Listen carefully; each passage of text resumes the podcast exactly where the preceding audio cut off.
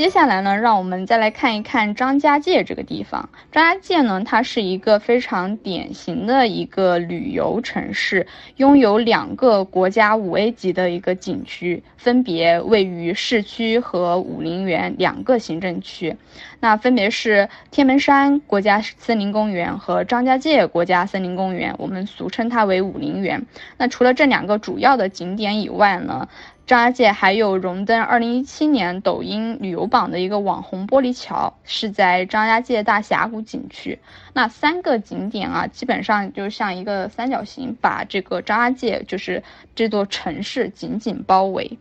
那么这三个景点之间的一个距离呢，也可以通过我刚刚上传的这个图片来，大家大致的了解一下。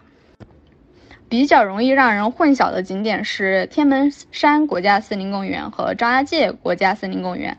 两个双五 A 景点。虽然说它们都是森林公园，而且我们念起来它也比较拗口，但它的的确确呢是两个。完全不一样的景点。首先呢，就是从图上我们也可以看到，它的地理位置是不一样的。天门山呢，它是在市区，然后是一座孤体山体景观。然后张家界国家森林公园呢，是位于武陵源区，是好几片山体景点连在一起。那其次呢，两个景区的主要景点也是不一样的。一般我们通常用张家界国家森林公园简称为武陵源加以一个区分。张家界国家森林公园呢，也就是我们刚刚说到的武陵源呢，它的自然风光是以峰称奇，以谷显优，以林见秀。其间呢是有奇峰三千多座，如人兽，如器，如物，形象是非常逼真的，气势也非常壮观，也有着三千奇峰八百秀水的一个美称。主要的一个游览景点就有。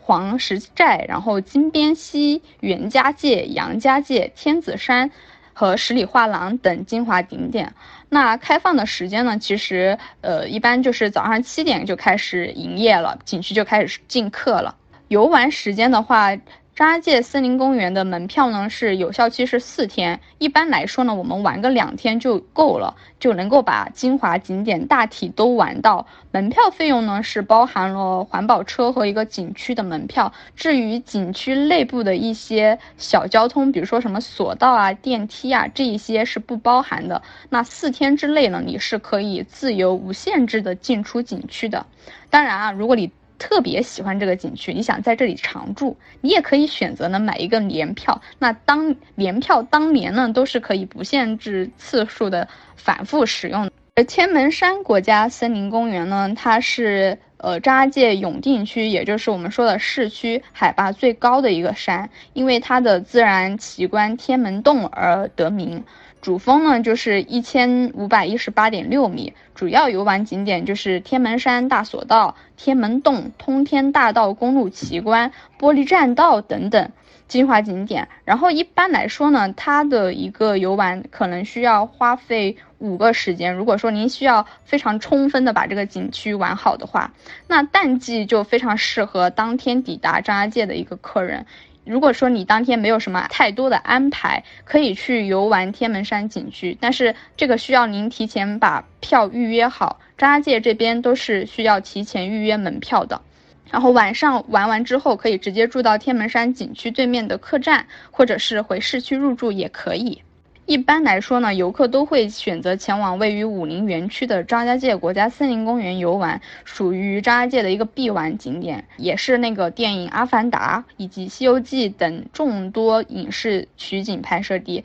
它的游玩线路呢，一般有两种方式，一种就是比较悠闲的全景打卡方式，玩法呢基本上就是先从武陵源标志门进入。然后乘坐景区环保车，他们景区环保车是免费的哈。然后抵达天子山索道，然后乘坐索道就上山之后呢，你就可以开始一个个的啊欣赏它的一个核心景点。可以先从天子山开始去逛贺龙公园、西海风林，然后坐环保车进入到第二个核心景点杨家界，欣赏枫墙奇观、天然长城等等。最后呢，就是去到袁家界，也就是《阿凡达》的一个取景地，有非常典型的一个武陵源地貌地势，像比较著名的什么乾坤柱啊、迷魂台啊、天下第一桥啊，都是在袁家界这个景区。第二种玩法呢，适合深度一点的徒步达人，一般这种玩法呢会比较少的乘坐一个景区小交通，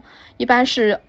二进武陵源玩两天，并且会行走到金鞭溪的一个全程，需要一定的体力，但是同时也会收获很多的一个风光吧。除了以上两个五 A 景点呢，就是市区其实还有一些老城建筑和土家族建筑，可以感受到土家族的一个民俗风情。主要景点就叫土家风情园，你可以去逛一下。那市区和周边呢，比如说慈利县和桑植县，就会有比较出名的景点，比如说黄龙洞啊、宝峰湖啊，还有我们刚刚提到的那个网红玻璃桥、张家界大峡谷景区，都是在它的周边。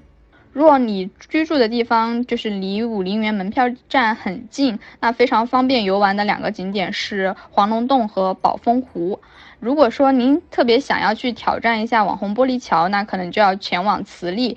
张家界大峡谷景区非常值得一玩的，就是我们刚刚反复提到的，就是那个目前世界上水平最高、跨度最大的一个玻璃桥。那站在桥上呢，就是因为它是整个是玻璃的嘛，那脚底下四百米处的谷底风光都是尽收眼底的。而且之前也也有一个网红的段子，叫做只要你。背我过去，我就愿意嫁给你。那这样的誓言呢，也是非常的熟悉的。就是无论你害怕还是不害怕，很多人都会想要来挑战一下。